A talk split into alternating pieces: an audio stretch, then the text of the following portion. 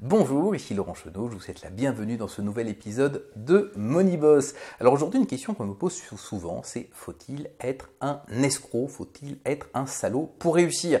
Alors euh, pour, pour prendre la question un peu à l'envers, j'aurais tendance à dire qu'on peut tout à fait être un salaud, un escroc et échouer. Donc donc il n'y a pas forcément de lien entre les deux. Euh, je pense que cette question, elle est un peu franco-française. Euh, je pense que ça vient beaucoup de notre éducation. On n'est pas très à l'aise avec les questions d'argent, de réussite. Il y a un petit peu d'hypocrisie. C'est que euh, je pense que c'est dans l'être humain, tout le monde veut réussir, tout le monde veut se développer, tout le monde veut grandir, vivre de nouvelles expériences, et en même temps, on n'est pas très à l'aise avec cette idée de, avec cette idée d'argent. Peut-être que ça vient de la Révolution française. On a coupé quelques têtes de gens qui avaient peut-être un peu plus de patrimoine que les autres. Alors depuis, on est mal à l'aise. Euh, j'ai fait mes études en partie aux États-Unis, donc euh, à Harvard Business School, et je dirais que là, euh, vraiment, la question se pose même pas. On sait très bien qu'on a des gens qui peuvent réussir et avoir de l'argent en étant des personnes extraordinaires. Euh, et de même, il y a des personnes extraordinaires qui échouent. Et euh, bah, il y a des escrocs qui réussissent et des escrocs qui échouent. il n'y a pas de lien entre les deux. de même qu'il y a des plombiers qui sont des escrocs et des plombiers qui sont extraordinaires. Il y a des médecins qui sont des escrocs, des médecins qui sont extraordinaires. Donc vraiment, il n'y a pas a pas forcément de lien.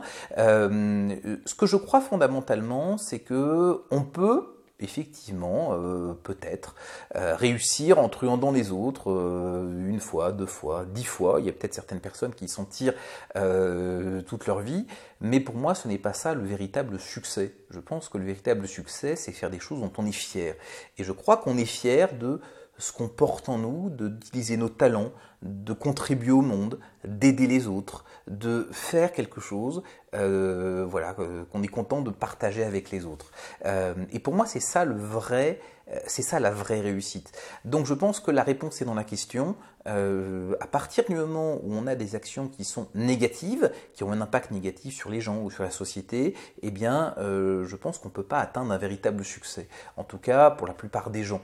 Euh, je pense que la plupart des gens, à part, donc c'est pour ça, à part les sociopathes, à part tous ces gens-là qui qui, se fichent complètement parce qu'ils ont un problème, va dire psychologique, ils se fichent complètement de la souffrance qu'ils peuvent imposer aux autres. Je crois que l'être humain, fondamentalement, est bon et je crois qu'il cherche à avancer vers le meilleur.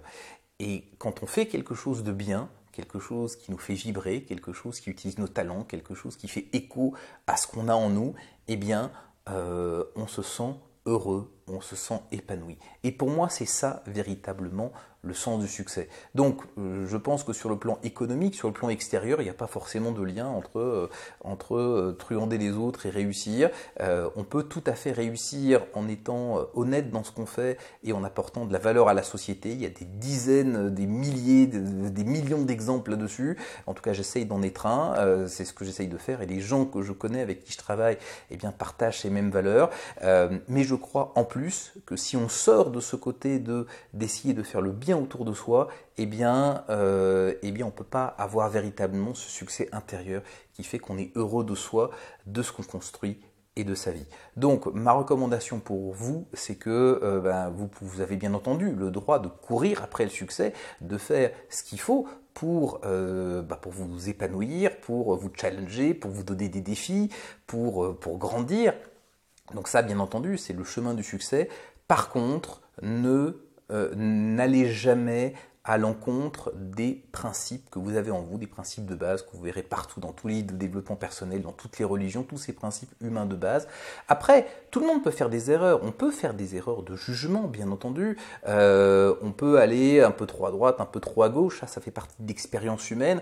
On tombe, on se relève. Mais par contre, ne le faites pas intentionnellement. Assurez-vous que vos intentions sont toujours dirigées sur le fait de créer du positif, dans votre vie et dans celle des autres. Et quand on fait ça, eh il y a vraiment un cycle d'abondance qui se met en place.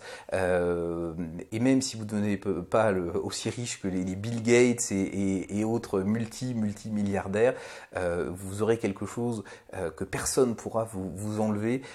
vous serez heureux et fier de ce que vous aurez accompli.